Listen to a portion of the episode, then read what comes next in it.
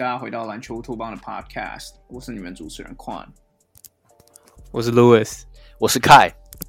哎，今天呃，Mike 这个礼拜要干大事，所以没办法加入我们的 Podcast，看他下个礼拜就会就就会回来了。那今天的 Podcast 我们是想要讲一些台湾篮球的东西，然后我们第一个 topic 会比较着重于这个 Plus League 最近的一个议题。然后下第二个 topic 会回到 NBA 去讲一些呃三巨头的东西。那我们就从 Plus League 台湾篮球这边开始来讲好了。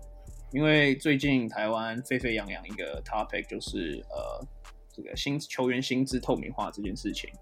然后我觉得在开始以前，我觉得可以我可以呃粗略的大概把这个时间轴就是 lay out 一下，就是一开始是在这个 off season Plus League off season 的时候，陈立焕转队嘛。然后那个时候有些争议，呃，就是呃，关于球队选择权或者是双方选择权这件事情上面有一些争议。然后球球迷开始就想说，诶，如果这件事情呃一开始在薪资上有透明化，可能就不会有这些争议。那这个事情就开始慢慢的 boil 了。那后来联盟这边是有出来说，他们会跟球团各球队去讨论说，怎么去实施透明化这件事情。那诶，没多久之后。这个工程师的总管 Kenny 就 Kenny 就出来 PO 了一个影片，把陈立焕的就是始末啊，这个这个合约事情都讲了一遍，然后有有提到一件非常关键的事情，就是说他会去跟呃工程师的球迷，呃工程师的球员讨论看看，说能不能把他们的薪资透明化这件事情。那诶这个事情就他他一讲完这个言论之后，开始就有一些比较老呃老一代的球员就开始出来说。嗯，这件事情他们并不同意。呃，most notably 像是杨敬敏啊、林志杰、田磊这些呃黄我们俗称黄金世代的球员，就是说如果没有工会，如果有工会的话，诶，薪资透明化这件事情他们很同意。呃，他们也觉得应该要去实施，但是在呃联盟完全没有这样子制度的情况下，他们觉得 Kenny 的这一番言论其实非常不尊重人的。OK，那其实球迷跟球迷跟球迷之间现在就有很多的讨论，有的人就是觉得说，薪资透明化，你看其他联盟其实本来就应该要去实行。那其他人是觉得说，就是透不透明这件事情不是重点，重点应该是说，诶，球呃这个联盟有没有去实施一个好的薪资的这个架构？那我是蛮好奇你们怎么看的。我觉得这个这个 topic 我们可以一个 open discussion 的方式来看，因为毕竟我们也不知道到底接下来会怎么发展。那我也想澄清是说，诶、我们这里面我们这个 topic 里面大部分讲的东西，并不会是什么 insider info，就是联盟也没有 feed 任何 info 给我们，我们只是在就是在揣测而已。那这个 Louis，你要不要先来分享看看？嗯，好，因为我觉得，其实我觉得整件事情下来啊，我觉得其实。虽然说大家好像都是为了球员的福利，就是这件事的本质上应该是为了球员的福利去去怎么讲去讨论，才有这么多的 discussion 嘛。嗯，um, 但我觉得目前为止来看的话，嗯，我觉得球员还是还是最大的受害者，就是不管是他们支不支持薪资公开这件事情，就是因为我也不知道怎么讲哎，就是因为这些。你看，说要站出来，站出来说，哦，我们支持要先创立球员工会，然后，嗯，才会去公开薪资，然后觉得这件事，呃，今天肯尼做了这件事很不尊重球员的这些这些球员来说，他们都是他们都是可能台湾篮球市场上就是基本上就是做呃赚最多钱的球员，就是我相信他们的薪资一定是。可能是全台湾球员的可能百分之一、百分之五差不多，所以我觉得这样会让他们看起来有一点点呃，我觉得会会失真，就是会让会现在就有很多风声，很多球迷说，哎、你是不是因为赚很多钱啊，不敢被公开啊，或者是什么赚钱不做事，就是有那种我我觉得就有不好的这种带风向的言论会出来，所以我觉得就就因为我我自己还是相信说球员他们本身。当然还是会还是会互相照顾，还是他们当初会出来这样讲这些话，还是为了为了球员的权益在着想。因为毕竟，呃，要有球员球员工会这件事情，本本质上就是为了球球员球员的福利去着想的。对，没错，就是一个联盟本来就需要有球员工会去跟呃球队们去协商、去讨论一些合约啊，或者是联盟的规定上面的制度这些方面的东西。可是我觉得这种东西是慢慢来的，就是。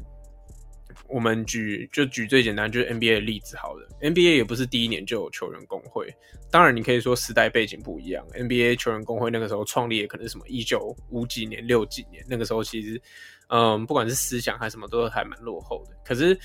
这种东西本来就不是一天一天两天，就是联盟第一年进来就说，哎，我们就要创联盟，呃。帮球员创联盟工，哎，创球员工会这种东西，我觉得不就是不不太现实的。就是虽然霹雳一开始他们在他们在呃，就是这个联盟在办的时候，黑人就曾经说过说，哦，我们会以。就是这个是我们努力的方向，我们希望在三年内可以就是达成说什么哦呃薪资透明化啊，就是有很多关于薪资上可能不管是最低薪资、最高薪资，或者是呃不最低薪资或者是工资帽这个东西的规定去做呃就有一个规范出来，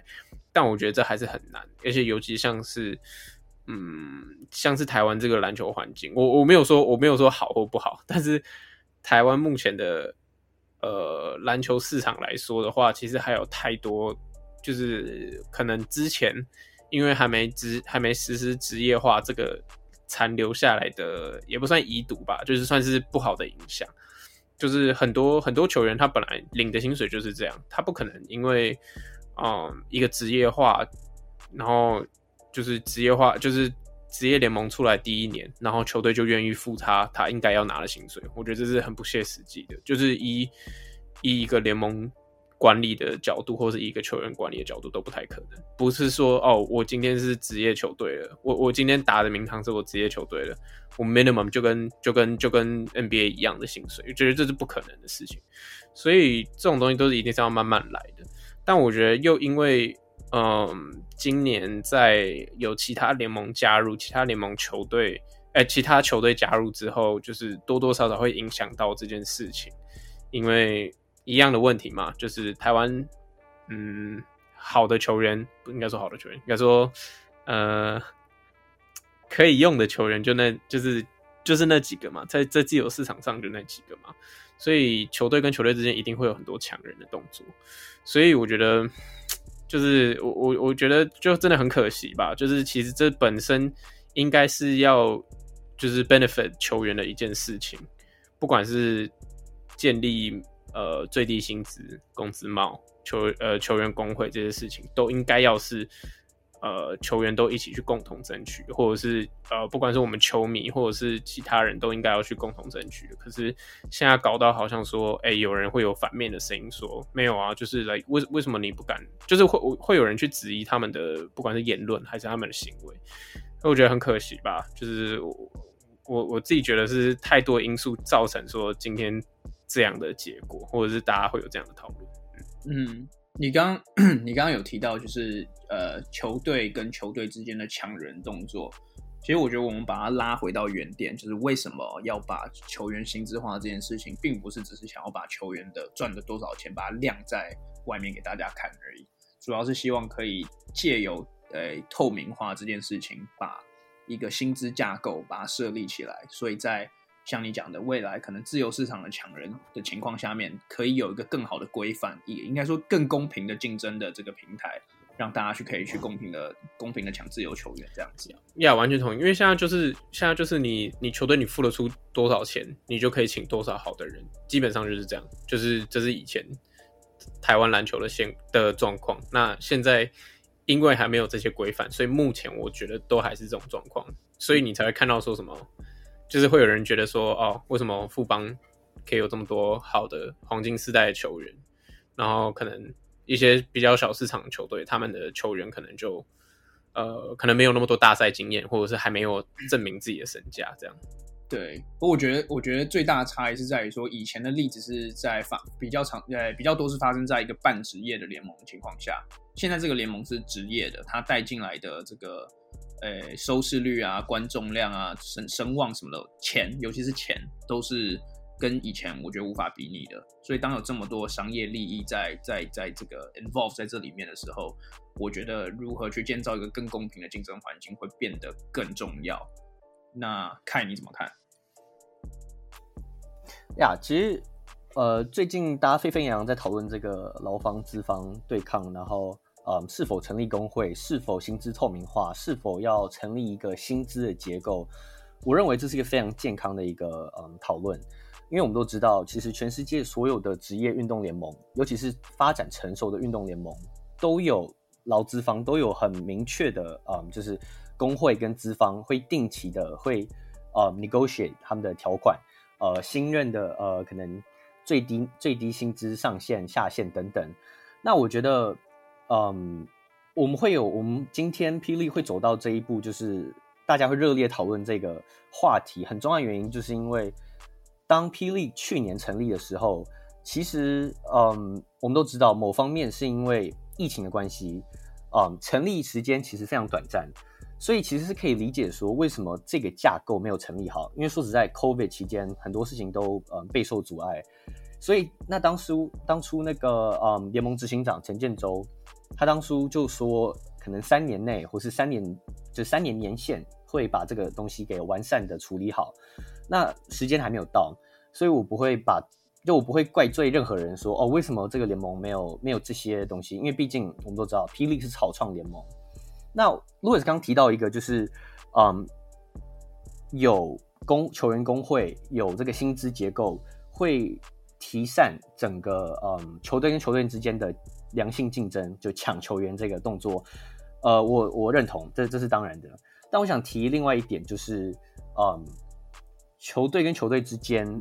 呃，除了那些明星球员以外，一个球队可能有可能三四个。可以领顶薪，呃，我们都不知道霹雳的顶薪是什么，但是就是除了那些领顶薪的球员之外，剩下的十有十几位球员，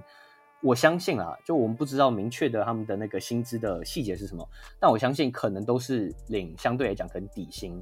那如果能成立工会，如果球员能自主能发动，嗯，去跟资方能去 negotiate，嗯，能成立一个薪资结构的话，最大受益者就是那些大众的球员。领顶领底薪，或是、嗯、相对不是领高薪的球员，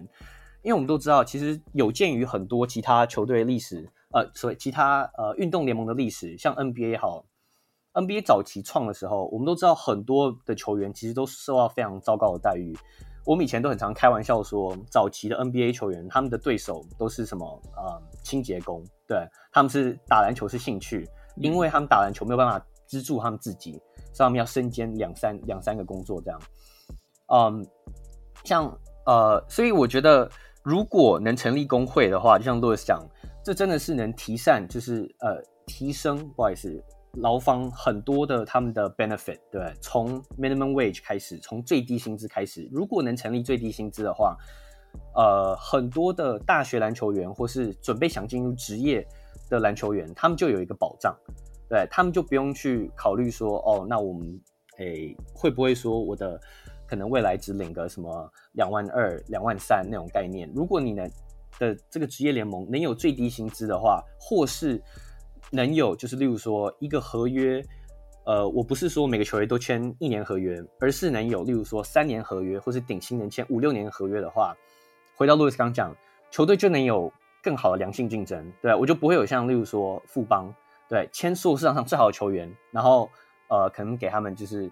呃无数年的合约，导致说一个一个球队能拥有所有最好的球员。所以当然啊，有很多的好处，但是其实嗯，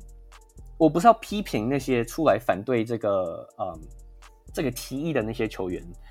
啊、嗯，我其实某方面我想帮一些就是像矿刚提过，很多黄金时代球员有。可能在社群网站上面提出反对声浪或是质疑的声浪，嗯，说实在，所有职业联盟其实一直以来都是这样，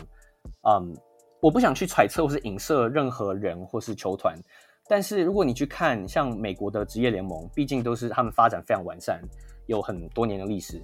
想当年当初 NFL 或是 NBA 在早期。嗯，球员劳方想要组织工会去跟资方进行呃 negotiation 的时候，资方都是用尽百般的方式，想办法去挑拨离间高薪的球员跟就是普罗大众底薪的球底薪的球员。那呃，我不是要说中间有任何就是呃阴谋论啊，但是这是很常见的，因为说实在就是嗯，怎么讲？嗯，当你是就是呃，在这个薪资结构里面你是顶端的时候，你本来就是呃越少的限制，本来就是对你是呃你的你的 financial 上面是越好的。所以说实在，我不会去怪说为什么就是有球员会去反对这件事情。当然我知道大家应该都是为大家的福利去着想，所以我只想说的是，就是呃，我希望在未来这一年或两年内。呃，看到霹雳这样蓬勃发展，从第一年四队，第二年就直接增加两队变六队，我是当然是非常正向，希望说，嗯，劳方方面，尤其是那些呃，在现在霹雳的有经验的老球员，呃，不管是我们提过黄金世代啊，或是已经是有在国外征战过回来台湾打球，我希望他们能主动出来去举呃去推动这个运动。呃，我们都知道很多的职业运动，当初他们的劳方成立工会。都是他们去找已经现有的工会，呃，他们去找律师等等，他们去帮自己去营造这个工会这个这个情况。所以我是希望能看到很多有经验，呃，可能在国外有打过球的球员能出来跳出来，能去做这件事情。因为我觉得，如果这件事情能成立的话，如果两边能有一个好的谈判的话，我觉得这对球迷、对球团、对球员其实都是都是好事。嗯。其实，凯刚刚有提到一个，就是其他可能职业联盟的例子，就是说，通常资方在这样子的谈判之中，通常是占一个高高在上的地位，然后就是他可能会去做一些挑拨离间的事，让这个劳方这边可能会呃去去就是在谈判上会比较少一点的 leverage。但我觉得，在我为呃为数不多有跟联盟里面的人讨论的，有有谈有讲到这件事情的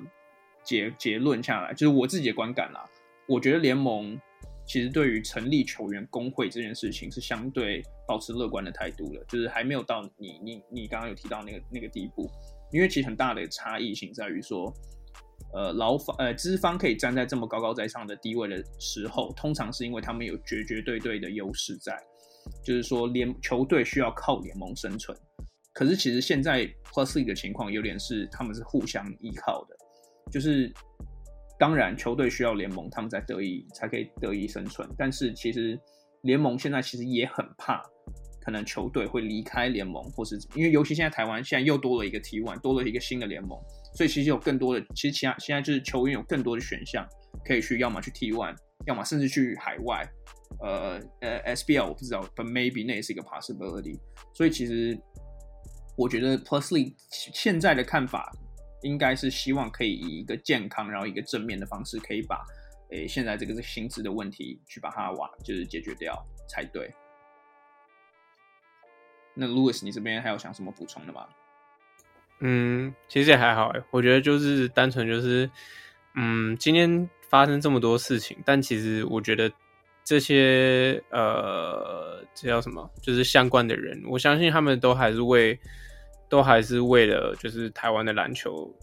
是绝对是比我们还要努力的人，就是为台湾这个产业尽一份心力，绝对是比我们尽的还要多的人。嗯，那我也相信他们的本质上不是想要破坏现在这个看起来就是准备要起步的这个联盟，所以，呃，我我我觉得这些这些会有的 argument，就是他们现在有的 argument 或者是争议什么之类的，这个都是。这个都是一定是必经的过程，就是你要有你要有呃制定好怎样的规范或者什么之类，这或者系统，嗯，一定会有一定会有摩擦，或者是一定会有人觉得哎不习惯或什么之类，这些都是必经的过程。但我们也都知道这些事情是一定要执行的。如果台湾的篮球想要进步，台湾的篮球想要更上一层楼的话，这些都是要去规范。所以我觉得大家就是也不要太。太用责怪的语气说啊，这个这个人一定是哦，因为赚太多钱啊，或者是什么啊，因为他只看到利益，或就是那种东西，我觉得就就就我我自己还是宁愿相信说，就是他们他们当然还是当然会看到利益，但是他们的本质上都还是要为了就是他们的篮球尽一份心力，而且我觉得尤其像是在像是现在这种资讯这么发达的时代。我觉得，尤其是在台湾，台湾真的不是一个很大的地方。他们做什么坏事，一定会被别人知道，会被别人爆出来。所以，我觉得他们已经，尤其是像就是 SBO 上一个的例子这么的不好了。就是我真的觉得，嗯，他们不会笨到去去重蹈 SBO 的覆辙，所以我觉得他们一定会做，会宁愿去做一些改变，rather than 就是学 SBO 那一套。嗯，所以我觉得大家就是比较有要有耐心吧，就是这种东西真的不是一天两天的事情，这样。嗯嗯，如如果想觉得是对的，可是我觉得我们 我们刚刚都是一个非常呃乐观、一个非常 utopian 的态度在看这件事情，可是我也想要把它拉回实际面来看一下 Plus League 对于这件事情的应对，就是它它的难题到底在哪？因为其实凯刚刚有提到，就是 Plus League 第一年其实是非常仓促的就把它给给它弄起来了。其实去呃去年其实我们有跟 Plus E 的人有吃过饭，然后其实就有讨论到这个问题。然后那时候我们就就问他们说，哎，就是呃薪资架构这件事，就是尤其是 salary cap 啊，这这这些东西，呃，你们没有设立好，就是这这这在以后未来几年可能会是一个比较危险的一个事情，或或者你们需要去 deal with 的一个事情。但他们那时候，哎，这样讲好了，因为联盟。联盟第一年，我后来想了一下，我觉得以一个 professional 的联盟，第一年很难去给他设立一个薪资架构，因为第一年的联盟通常他没有任何的 credibility，他需要花大钱去吸引有呃声量、有有实力的球员到他的联盟。换而言之，你需要给球队无限的这个薪资的操控权，去买进。你觉得可以帮助你联盟声望的一个的的的球员，所以我觉得第一年你要去做 salary cap，我个人是觉得基本上完全是不可能的。所以我我可以理解为什么 Plus League 第一年没有，我不知道你们同不同意。但我觉得还有一个很有趣的点是说，也因为这样子，他们第一年所有球队的不管是薪资长度、薪资总金额都不一样，所以。联盟要呃，联盟想要把这种东西统一化的时候，需要等所有的合约都走完。那这这个事情什么时候会发生，我不知道，因为像我们讲，薪资没有没有统一化，呃，薪资没有透明化嘛。那这是球队跟球队之间，那球队内部里面，我我自己猜测啊，我们刚刚有讨论，就是我们录音前前有讨论到，我我们觉得球员内部里面其实也存在很多复杂薪资的问题，就是说，我们拿富邦举例好了。他有的球员是可能他们在 ABL 时期就已经在的球员，那他们那时候签的合约可能是一个 ABL 的合约。那现在 P 呃 Plus League 成立之后，有的球员是在 ABL 后期，就是 Plus League 在的时候签的 Plus League 合约，所以这两个合约有可能有没有可能是长度跟这个 standard 都不一样的？那我觉得也很有趣。那再有。就是球队跟球队之间的薪资长度不一样，那球队跟呃球队内部的薪资结构也不一样的时候，我觉得联盟到底什么时候可以去开始把所有的薪资都统一化？我觉得，呃，陈建州讲的三年，我觉得是有点太乐观了。那我不知道，就想问看你们，你们觉得这个事情大概到到底在联盟的第几年才有办法真正的落实？那看看你怎么看。哎、其实我是我真的很同意你刚刚讲，就是嗯，联盟草创第一年的时候，说实在要成立一个完整的薪资结构，几乎是接近不可能的。对，几乎没有一个运运动联盟是有这样的例子。那也像矿刚提到，很重要的原因就是因为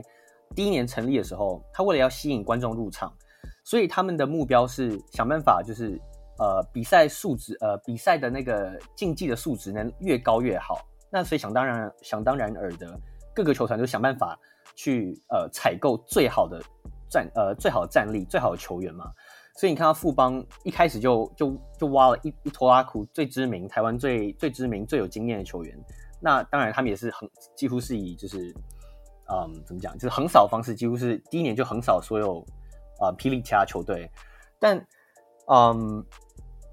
呃也不是但啊，就是我我觉得从这方面来讲，我们也可以去探讨说就是。你看到像例如说，呃，很多运动联盟对，有所谓的薪资上限啊，然后甚至是像 NBA、NFL、MLB 等等，都有说球员可以共享呃球团的那些呃 revenue 等等。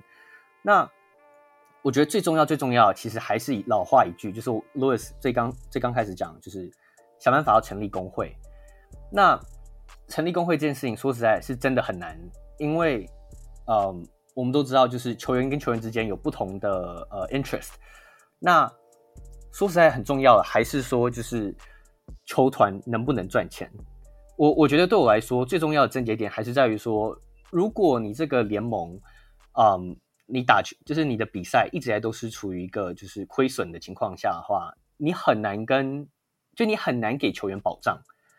这也是为什么就是很多职业运动联盟一开始的时候，他们一直没有办法争取到工会，因为球团的他们的呃或者说资方他们的理由就是说，当我们没有办法有一个保障的时候，我没有办法给你保障。所以我觉得这些东西就像宽讲，嗯，宽觉得说你你你觉得说三年不可能。老实说，我其实我也觉得，我觉得很难。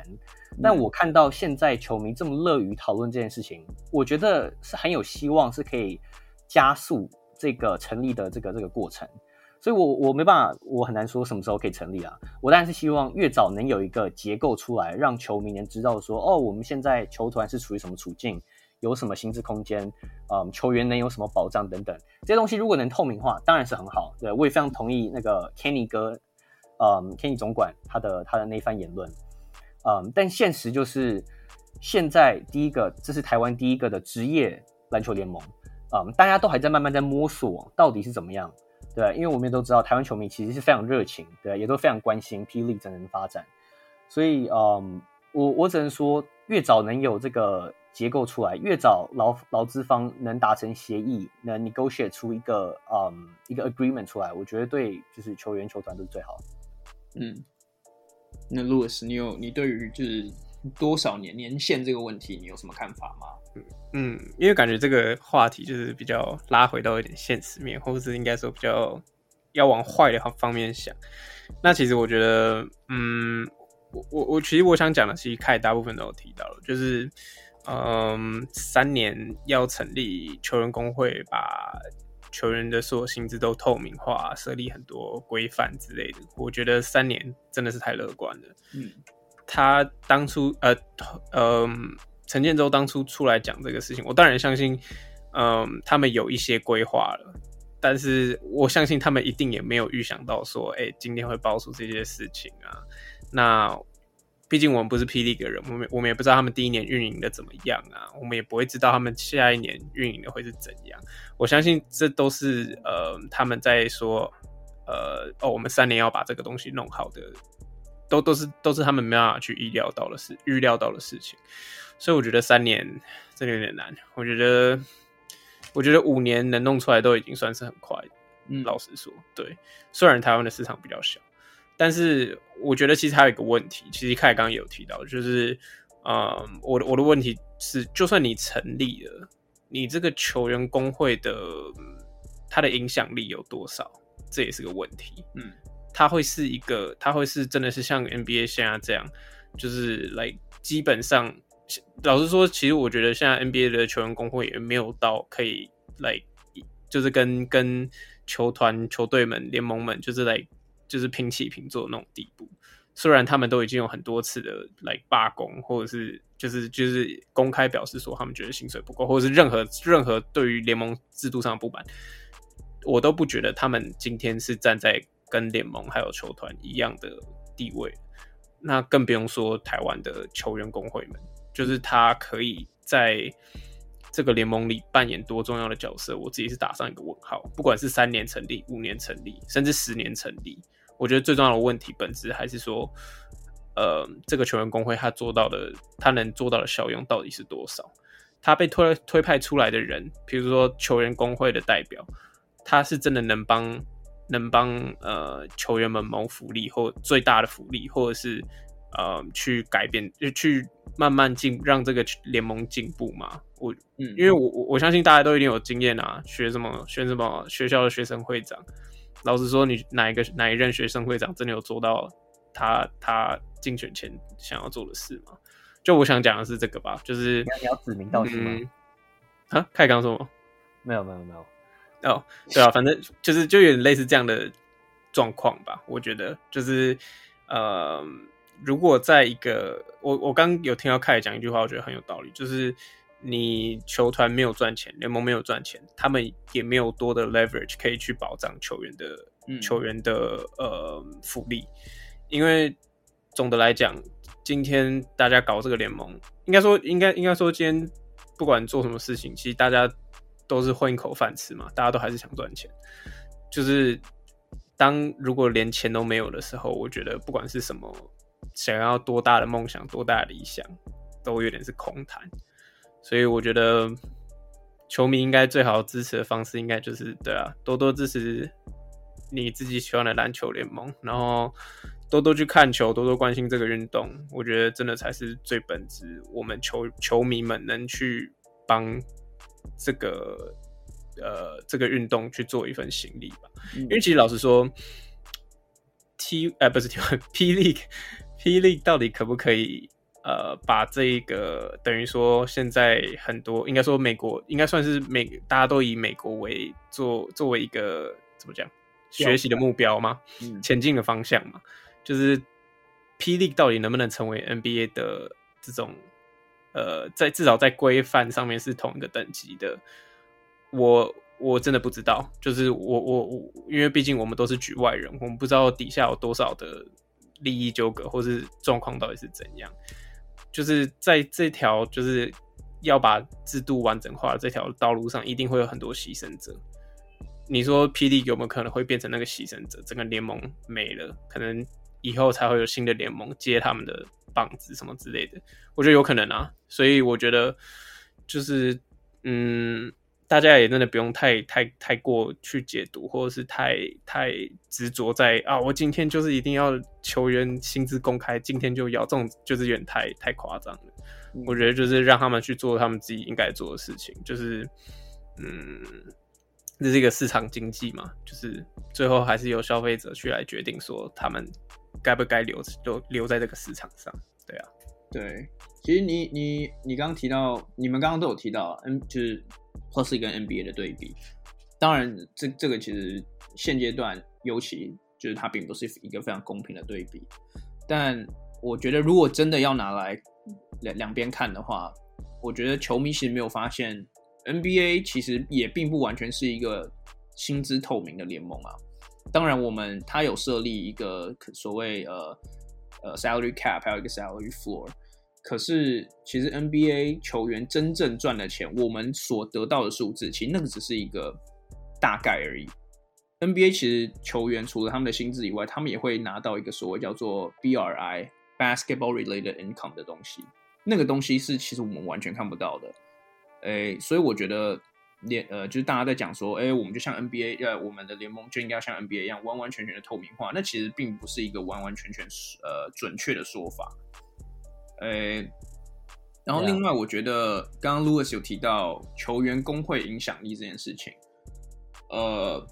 我自己是这样看的，球员工会这个东西，到时候到时候绝对不可能会是由联盟这个地这个这个这个角色来推派出来，一定要是球员自己的向心力。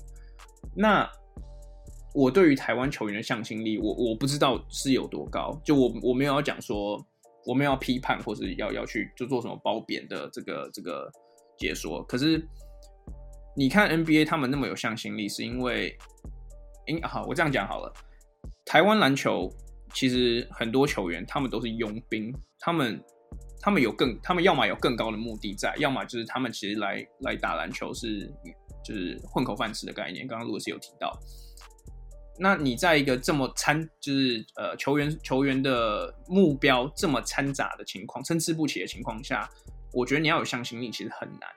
因为你看像 NBA 很多老将会跳出来，明明其实他就已经要离开淡出联盟了，他还是会跳出来为联盟发出发声，因为他其实未来 NBA 是一个很庞大的一个个体，他未来之后还是有很有可能靠 NBA 这个这个个体赚钱。那 Plus 里面的人其实等级高的人，我们说实在话，他们搞不好未来其实是想要挑战更高的殿堂，像是 CBA 之类的，那他们会有哪里来的 incentive？去要帮联盟付出这么多，牺牲他的球员的 brand 去帮整个球员 base 讲话。其实我这这件事情，我其实是看的有一点点悲观的。诶，对，我我不知道我不知道你们怎么看，因为我觉得球员工会这件事情，我们刚刚录之前也有提到，NBA、MLB 这些这些大联盟，他们其实也都是花了好几十年，球员工会才真正的成立起来，变成一个有影响力的个体。对，那看 Yeah. 你怎么看？其实，其实我跟你讲很有意思，因为就像你讲的没错，P League 确实就是就以现在全世界篮球生态环境来讲，嗯，P League 确实不是就以篮嗯以篮球的竞争程度来讲不算最高了，对，嗯，嗯呃，但是其实你会往看，就是就以 NBA 来讲哈，因为我们最熟悉 NBA，其实 NBA 过去以来在劳方为劳方争取呃权利上面，最大贡献者很多都是联盟顶级球员。像当初成那个 NBA 那个工会成立的时候，最早是 Bob Cousy，对，我们都知道塞尔提克那个王朝的当家控卫 Bob Cousy 等人，还有还有还有很多其他球员出来挑战，还有后来 Oscar Robertson，我们知道就是 Big O，对。当时他也是备受很多就是嗯很不公的待遇，所以他也跳出来去跟很多的资方挑战，说要嗯呃要就是嗯 improve 他们球员的待遇。我记得包括当时是 minimum wage，然后球员的午餐还有什么，有好几个很多一些细节的东西啊。但那东西当然不同文化、不同国家、不同联盟会因因此而有有异。但是我觉得总归一句，就是我刚刚最一开始开头有讲过，就是像快讲的。嗯，你要成立工会，你一定是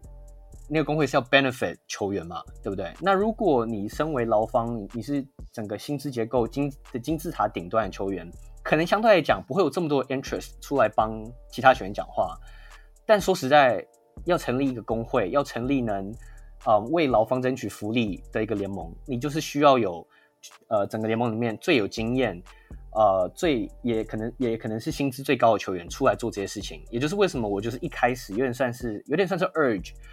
呃，有经验的球员，可能黄金世代或是等等的人能出来提提倡这这些事情，因为如果他们反对的话，那你更衣室里面其他相对没有经验或是相对才刚进入职业球员，你更没有那个能耐，呃，你更没有那个经验会去做这些事情，你光是想着我下一顿晚餐要怎么。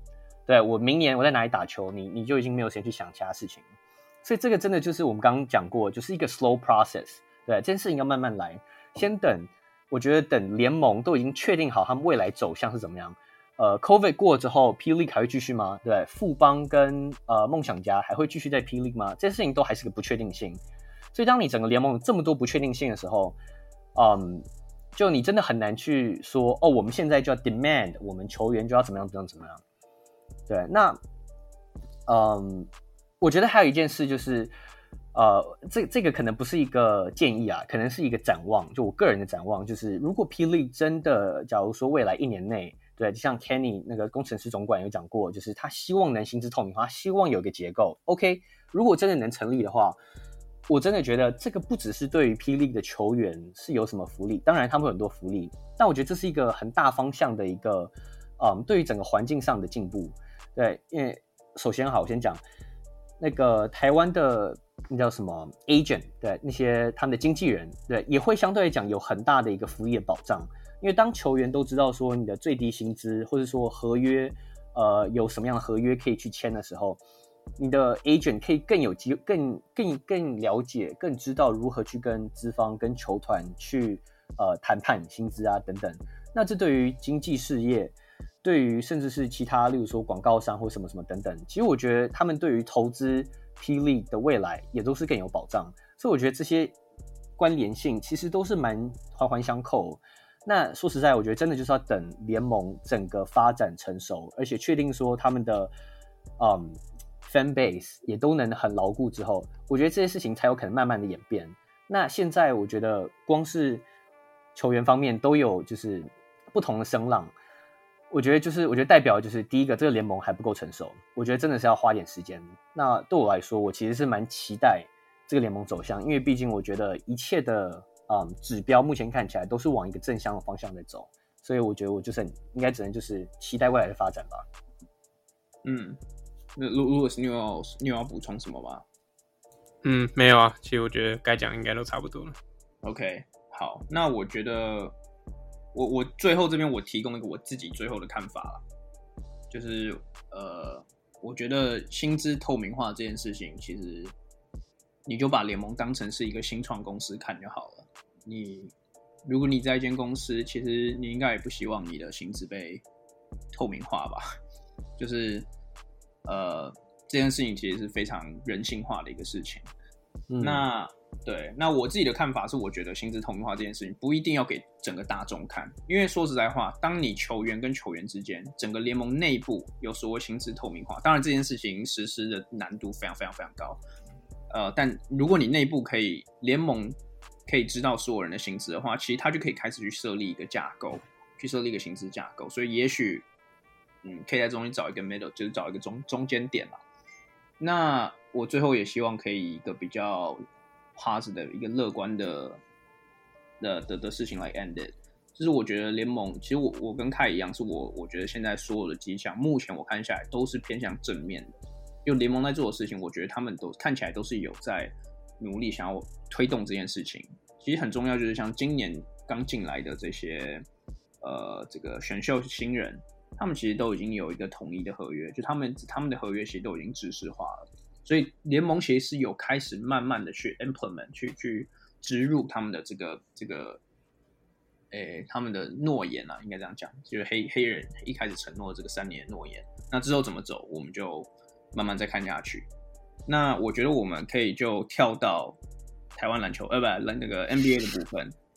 诶、就是我们其实今年休赛季，呃，off season 之后，呃，有不少媒体也有不少球迷在指出说，诶、欸，现在 NBA 好像三巨头。的又开始浮现出来了，因为我记得去年大家都讲说，哎，现在就是二人组，二人组，像 Kawhi Leonard 啊、Paul George 这些二人组越来越多了。但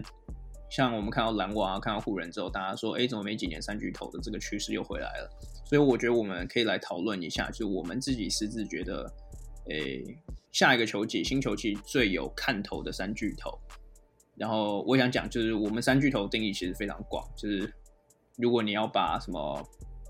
什么，嗯。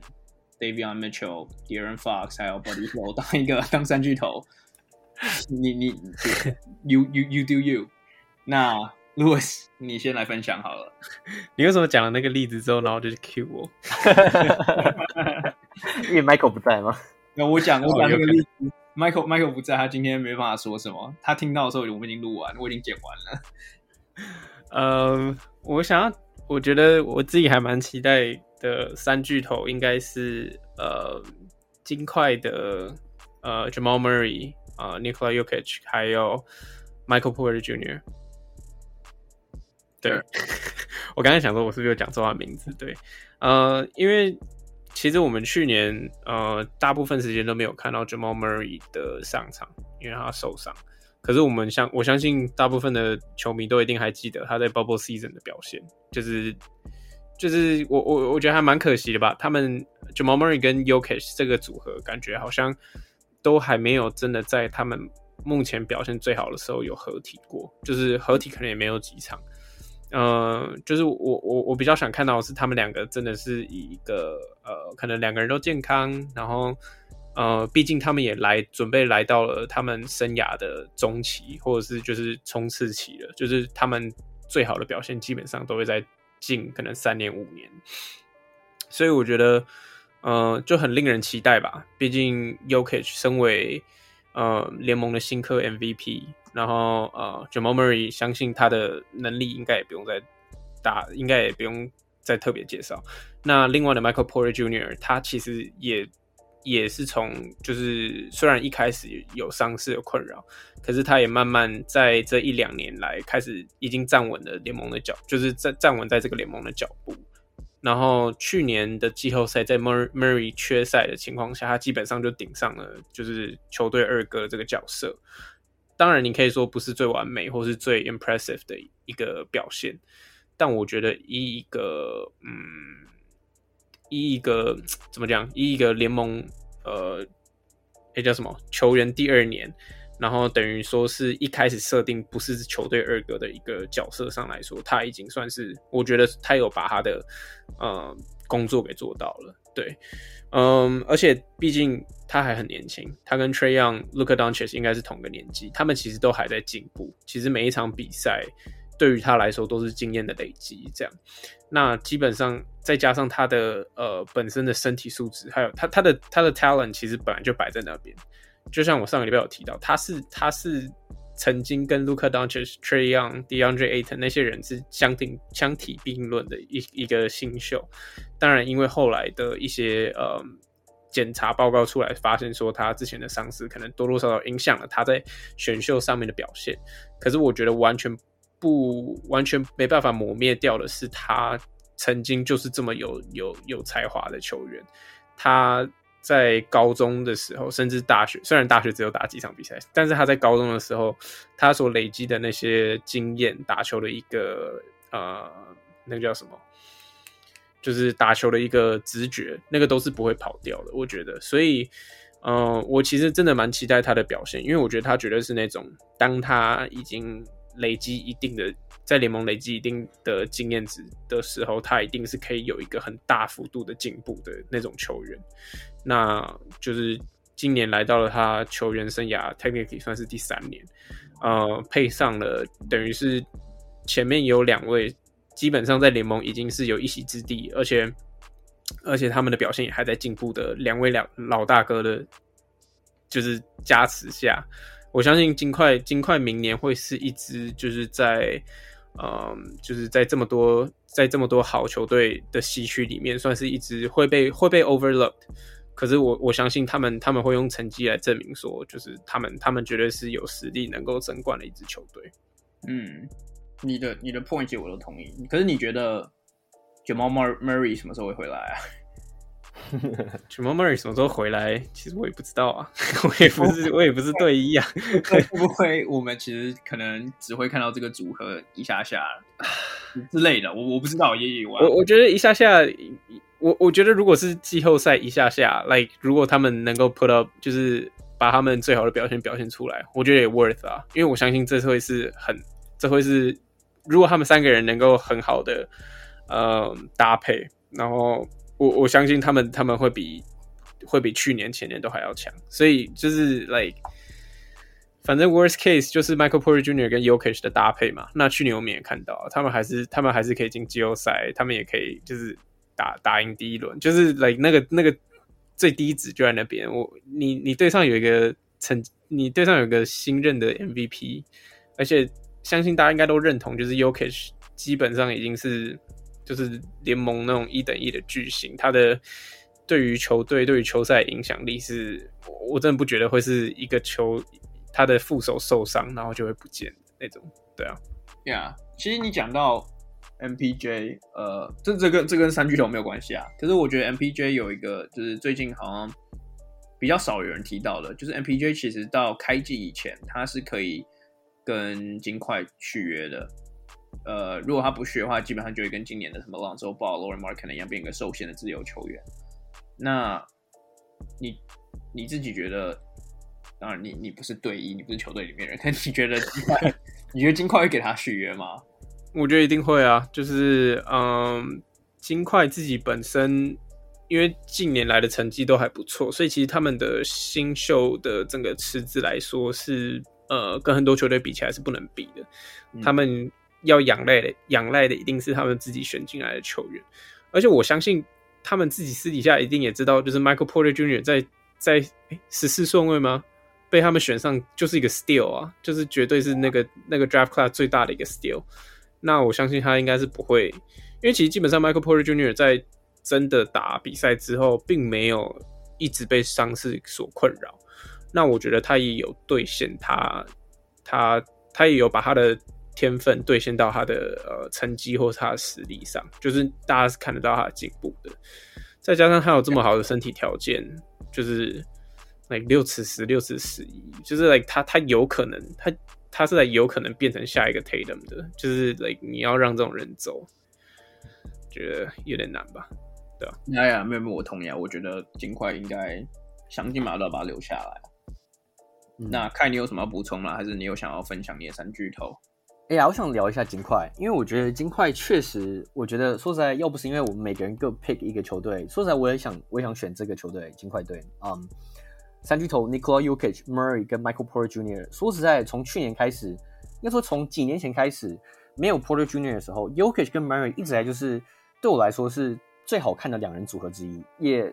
在数据上也是可能是联盟在关键时刻最 lethal 的两人小组搭配。嗯、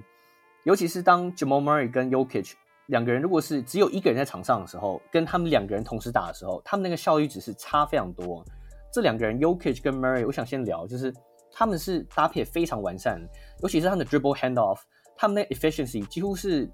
就不管是 efficiency 或是你 eye test 你去看，几乎是呃，就是看他们打非常爽。而且他们的搭配是，他们都知道对方在哪里，他们都知道说，我现在我从这边空切进去之后，Jokic 就直接知道那个 Murray 下一步在哪。很多 easy bucket 都是两个人非常精彩的小组搭配，所以这两个人说实在，只要他们两个是健康，前提是健康，他们就一定能带领金块是一个非常强的 contender。好，那加到加入到 Michael Porter Jr.，其实我觉得 Porter Jr. 很有意思的是。去年虽然说他在进攻上有非常明显的成长，在防守上他其实也有不错的进步。虽然说他当他防守上很大失误的时候，我们都看得非常明显，因为就是就是说实在真的很明显。可是他的进步其实包括在于他在嗯，就是 help defense 的时候，当他在协防的时候，他很多我觉得他在火锅判断其实也是非常对来说是很有潜力。就是我觉得他这方面是可以再继续进步，不像很多人说哦，他防守就是。将来会成为什么？呃、um,，I don't know，下一个 Brandon Ingram 或什么之类的。我我是觉得 Porter Junior 是还有很多地方可以进步。I mean，就算他变成下一个 Brandon Ingram，他加上 Murray，还有还有还有 Jokic 都还是很很恐怖的一个组合。呀，那没有，我是说防守方面，就是等于是防守黑洞。就我是觉得 Porter Junior 防守是很有很多进步的空间，就是我有看到一些潜力啊。对，那我想谈 Porter Junior 的进攻。就我们都知道，Porter Junior 去年其实他就是一个。嗯怎么讲？不太会运球的 KD，他就是一个很常在底线接受 Jokic，嗯，um, 空档的，就是最大的怎么讲？最大的受益者。去年他八十 percent 他的他的进球几乎都是助攻，也几乎都是从 Jokic 身上传来。八十一 percent 他的进攻，呃，他的他的他的 b 他的 bucket 也都是几乎是几乎就是两个运球或是之内。所以我们都知道 Paul Junior 去年他最大的。的优势就是跳投，他三分线非常准，可是他非常不擅长就是带球进攻，他挡拆是蛮糟糕的。但是去年其实，嗯，我觉得我看到一些我觉得算是让令人欣慰的地方，就是像我讲，我觉得他的身体对抗性跟他在防守判断力，我觉得有明显的进步。当然，我觉得离好的防守者还是差一点远。但是我是蛮期待，如果他今年能 work on his game，他能。嗯，练习他不管是挡拆或是他在嗯带球进攻等等方面，我觉得他是真的是大有可为，有机会甚至我不知道，不知道这样讲会不会太大胆了？有机会甚至能超越 Murray，变成 Jokic，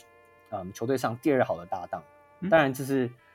这是一个 long shot，但我不知道，我是蛮蛮喜欢这个阵容，所以呀，Yeah，那你要不要顺便分享你自己的 OK，好，那我觉得今年最让我期待的三巨头，我的 pick 就是我们过去三个 podcast 已经讲不完的 公牛队。OK，好，我知道很多人听到应该就会立刻就是把那个 podcast 关掉。可是我觉得这个公牛队，我们其实有一些地方，我觉得有很多 potential 是我们没有讲到。好，我就先讲，嗯，第一个这个公牛三巨头，其实我想了很久，我不知道选哪三个人，因为。账面上是有 Lonzo、LaVine、Vucevic 跟 DeRozan，对，好像这四个人都可以变成三巨头，好像可以组个四巨头。但我觉得对我来说，这个球队我觉得最大的三巨头应该还是 Lonzo、LaVine 跟 Vucevic，因为对我来说，虽然说呃 DeMar DeRozan 在于进攻方面有很多可以去提供给球队，但是我不认为他在新球季会他的角色会比其他我讲的三位更吃重，所以也是为什么我选 Lonzo、LaVine 跟 Vucevic。OK，那我觉得为什么他们让我非常期待？嗯，我觉得第一点中距离。去年太阳队，诶诶，我讲到太阳队，OK，你 Bingo 板上可以画一个叉叉。你觉得我们会惊讶说你讲到太阳？啊，我只是要提供一个，就是我觉得样板。去年太阳队很成功的展现给 NBA 的整个呃社群跟球迷，就是呃以中仰赖中距离为主的进攻方式是可以赢球的。嗯，那今年这个公牛队，其实我觉得有一些我觉得蛮相似之处，就是呃，LaVine、呃，LaVine、Vucevic、DeRozan 等人，就是明年公牛几个大将都是非常擅长投中距离。呃，当然他们也都很擅长投三分球啊。但是 DeRozan 跟 LaVine 尤其都是中距离算是嗯，怎么讲，他们的拿手绝活。那我觉得他们的中距离的强处，我觉得。呃，我觉得对于他们未来下个球季，在于很多可能吃紧的比赛的时候，我觉得有机会派上用场。嗯，尤其是因为我们都知道，现在 NBA 都是每个球队大量投三分球，因为大家都知道三分球三分大于两分的，对不对？但是我觉得，如果他们能 open up 他们的十八尺、十七尺等中距离的话，在很多关键时刻，如果他们不不是以只是以仰赖 Levine 对，在三分线外运球，然后投那种超高难度的三分，如果能有效掌握中距离的话，我觉得很很有机会可以帮助他们赢更多的球。好，那讲到中距离，就要讲到三分球。因为其实你摊开整个公牛队的整个阵容的话，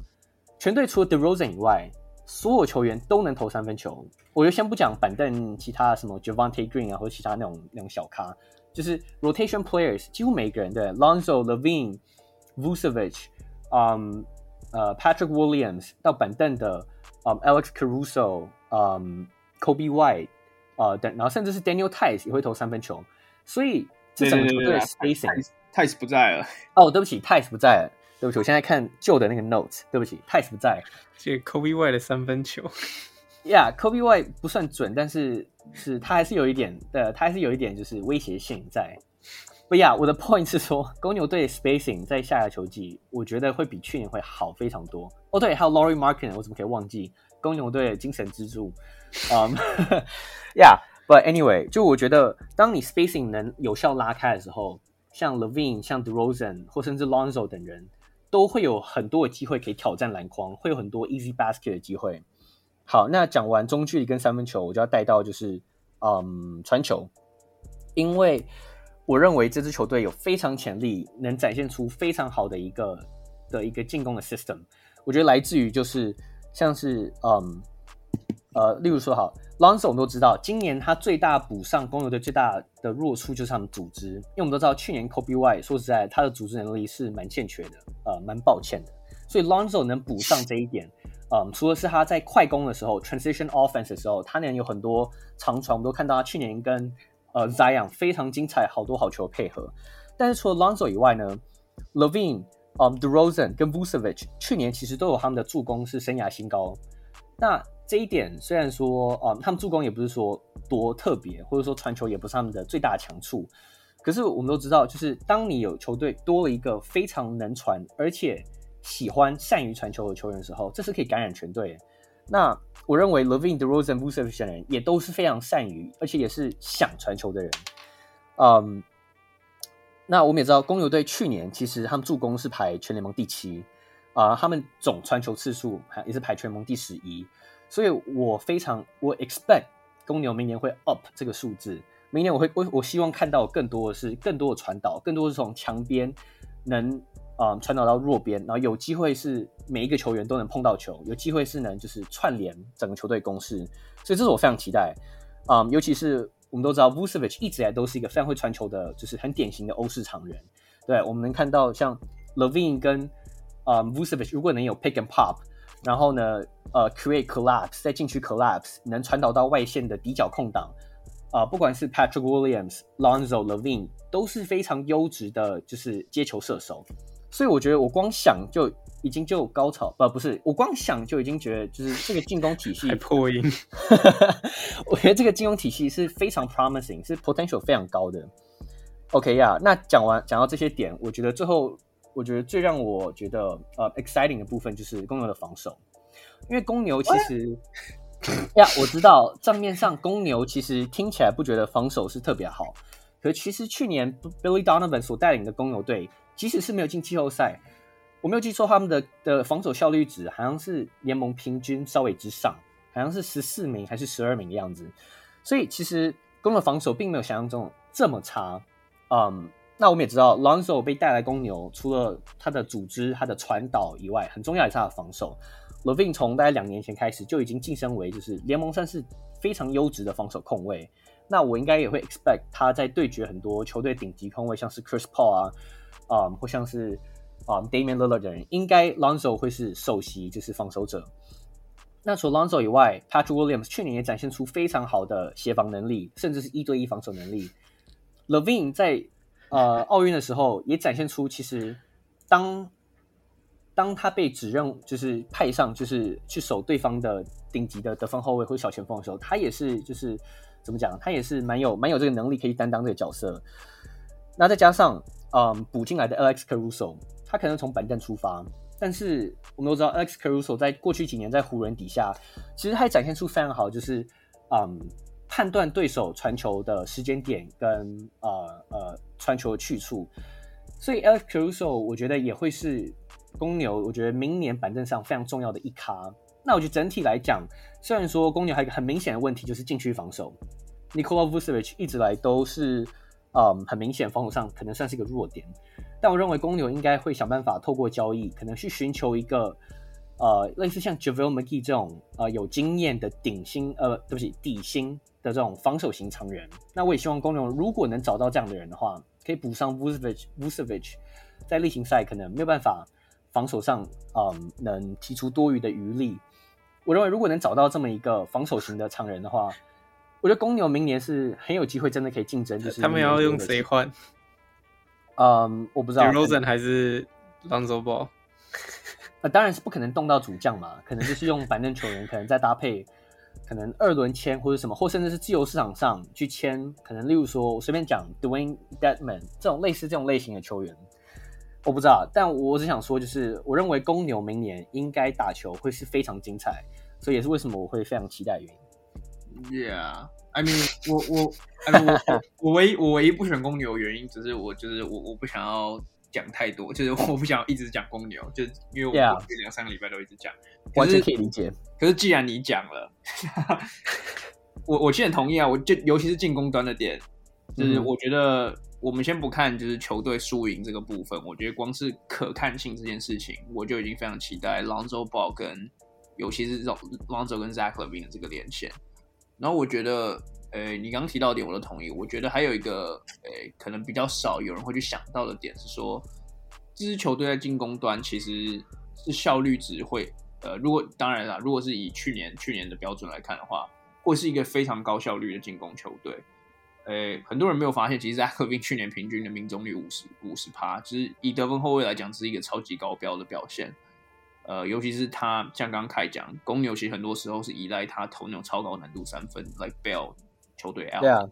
对，所以其实其实我我当然我觉得 Zach LaVine 今年呃在命中率上面有可能会掉回地球一点点，掉回掉回来一点点。可是整体而言，我觉得公牛的观这个进攻的观赏性还有这个效率，我觉得我也是非常期待的。我也没有我我也没有想要多做什么阐述。那 Louis，你有想要再讲公牛什么吗？嗯。当然，防守上，呃，我应该没有像凯那么乐观，但是，但是我觉得其实进攻上，我完全同意啊，就是呃，他们的先发球员摆起来，其实，在东区来讲，我觉得算是很强势的一个组合，就是你其他东区好像除了篮网有这么，就是在在先发有这么平均的实力，其他我觉得我很难想到有其他队就是。呃，至少先发球员的实力是这么的平均的，因为我相信 Patrick Williams 在第一年他都可以打出这种成绩。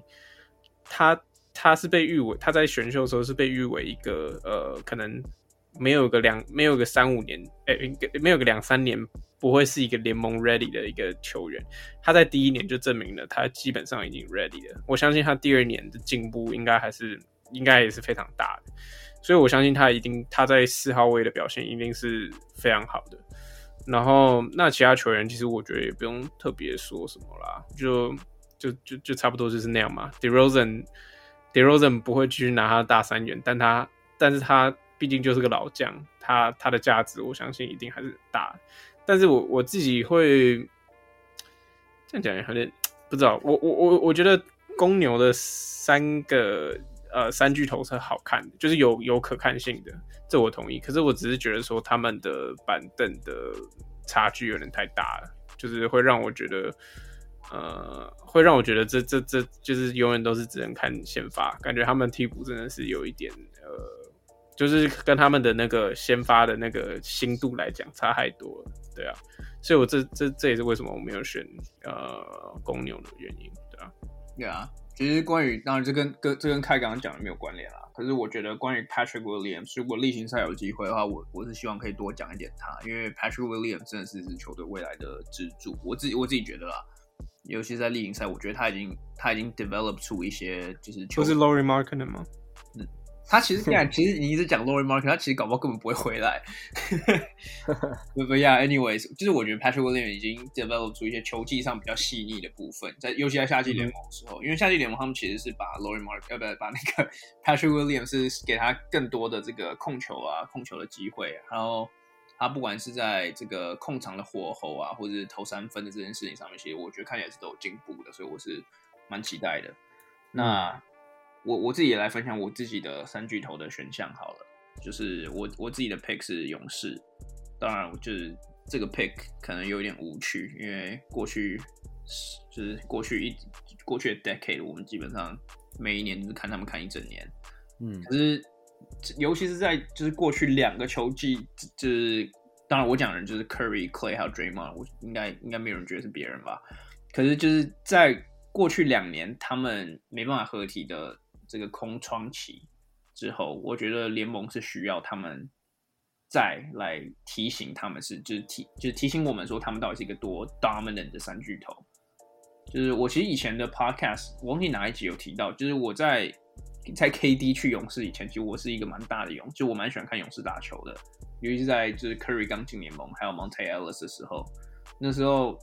我记得二二 K 十二吧。就是我最喜欢用的球员，就是 like 他们队上 Dorell Wright，Dorell Wright，就是他三分准到爆，but like that's beyond the point。那 对，就是我觉得这个勇士可以再度提醒，就是球迷啊、联盟什么的，就是他们呃，他们是 NBA 所有球队里面，我自己觉得是最好看、最具观观赏性以及最无私的球队。我觉得光是 Curry 一个人，我觉得就我就已经觉得他一个人就是一个个人秀了。可你当你加上了 Klay Thompson，再加上 Draymond Green 的传导，我觉得这支球队真的，我觉得没有，就是当这支球队有人手感火烫的时候，那就是我必须要开电视看他的时候。诶，我先从 Curry 开始讲好了。呃，因为 obvious 嘛，三个人里面最强的那个人。诶，Curry 去年基本上是我觉得打出了生涯最好的一年。比 MVP 那年还要再更好，就 like believe it or not，他其实去年不管是平均得分或者三分出手、三分命中，呃，就是命中数，其实都 set 了生涯新高。就是可能很多就他的 hater 会讲说，哦，那其实只是因为他现去年其实干他的二哥是谁，你也讲不太出来，就是他拥有无限开火权，所以他可以数去就开始洗数据。但可如果你去看他去年的比赛，他基本上每一场比赛都被三加。然后，哎，他平均，他去年平均三十二分，然后他的 shooting split 那个投篮三围是四十八、四十二还有九十一，所以他他不是洗出来的。如果去年没有 Curry，我觉得勇士是完全不可能，就是甚至打到 play-in game 的，他们可能是第十四或第十三名的的球队。那。对，那再来再来是 Draymond，我讲一个比较，就我再来讲一个比较 obvious 的 Draymond，就大家喜欢笑 Draymond，就是说干他他 like triple single，然后没有没有没有进攻能力，投篮三分什么直接打板或面包。但就是他自己也有讲嘛，就是当我球队上有 Steph Curry 的时候，为什么我会需要我会需要投篮？嗯，哎，我觉我觉得 Draymond 是去年给我证明了一个很大很就很重要的点是，他其实在前年，呃，在对上大部分时间没有 Curry，因为 Curry 受伤的情况下，他其实打得蛮 struggle 的。他连平常的什么防守啊，他的 like 助攻什么，全部基基本上都是你平常的什么三分之一。但其实去年的球季之后，我觉得 Draymond Green 他就是 re re-engage 他自己，他重新的认真了。呃，就是不管当然最明显就是防守方面啦，他又是一个最佳防守球员的 finalist。诶，可是我觉得最有趣的点是，是说 Draymond Green 这个人，我觉得他有成熟了，就在这两个球季下来，他开始 take on 一个比较像是导师的这个这个 role，Eric Pascal 啊，或者是这个 James Wiseman，都都变成他就是他自他会把他们带到他的，就把他带带当一个他们的导师的概念。那我觉得这个这个东西，我是我接下来球季我会想要看到 Draymond Green 做更多的。然后最后，我觉得三巨头最重要、最 key 的点就是 Klay Thompson。Klay Thompson 其实去年，诶，就他他他其实我不知道，我不知道他回来到底会剩几趴实力啊？因为毕竟他是一下受了 Achilles，一下受了 ACL，基本上是 NBA 球员能受最恐怖的两个伤。但同时，Klay Thompson 他是一个纯射手，纯射手通常会比较不被这个伤势影响。那我会这么讲，我会说 Klay Thompson 是我的关键三巨头关键原因，是因为 Klay Thompson 是那个足以把 Draymond Green 还有 Steph Curry 整个还有整整个勇士进攻打开来的球员。勇士会好看，就是我们会叫他们浪花兄弟。当然，Curry 只能是一半而已，另一半就是 Klay Thompson。呃，我觉得 Klay Thompson 回来不一定是说你多了一个二十分的得分手，当然也也有可能是真的。当然，他有可能一回来就平均得二十分。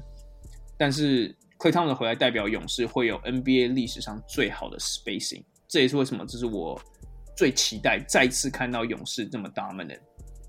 我觉得其实我觉得我讲这些，我我并不需要真的解释他们，因为 like 有看 NBA 的人其实都知道这些事情。但就是但就是其实过去几年很多球队都有去试图效仿勇士的这个胜利方程式，就是去投三分去制造 spacing。但是我觉得这个事情也是分等级的，就是当你的后场球员基本上一过半场就可以投三分，我觉得那是我们在讲的是一个完全不同等级的 spacing，完全不同等级的可看性。所以我我不知道，我不知道这他们三个再次组三巨头会不会直接让勇士再度变成 championship favorites。而至少我知道明年勇士有在打比赛的时候，我一定会去看转播。所以这是我为什么 pick 他们是我的这个最最就是最期待的三巨头了。对，那你们有什么想补充的吗？嗯，我我是还好啦，反正 毕竟他们三个人应该 不用特别多讲什么吧。对啊，就是大家应该会期待，应该就是就是，毕竟这是这两年以来他们三个人终于又重新合体。Yeah，主要是等太久了，我觉得。对啊，我觉得你你讲出勇士这个字的时候，我觉得大家就哦呀呀，呀，没有什么啊，还有这对对对对对对。不是不是，我的意思说没有没有什么好反驳的，因为大家都想看勇士比赛。即使去年没有 Clay Thompson，勇士的比赛我还是有，我一定照看啊。所以光看 Steph Curry 的那个个人秀就已经很精彩。对啊，对啊。其实我原来我原来没有想选勇士，我原来是想选黄蜂的。哦，呀，可是我想说，干 Miles Bridges，我真的要说 Miles 是我的是我的三巨头吗？他说 Book 啊。所以你本来是觉得是你本来想选 LaMelo、Miles Bridges 跟 Gordon Hayward 吗？还是没有啊？应该是 Terry Rozier、Miles 那个 LaMelo 跟 Gordon Hayward 吧？呀，其哎，其实黄蜂的观赏性也是蛮高的啊。那我觉得超高的啊！可是对我而言，我会看他们的百分之九十九的原因都是因为 LaMelo Ball，所以我觉得那个那个那个三巨头有点不不平衡啊。对啊，没错。呀，那那我觉得我们今天 podcast 就到这边好了。呃，嗯、对，我觉得今天没有 Michael，好像大家讲的特别顺。好，那我们 Podcast 就到这边先告一个段落，我们期待 Michael 下个礼拜回来。那谢谢大家收听。我们期待吗？我们哎、欸，就是哎，诶 Studio 的人脉就是他的，我们还是需要他。对，Anyways，我们下次见。好，拜拜。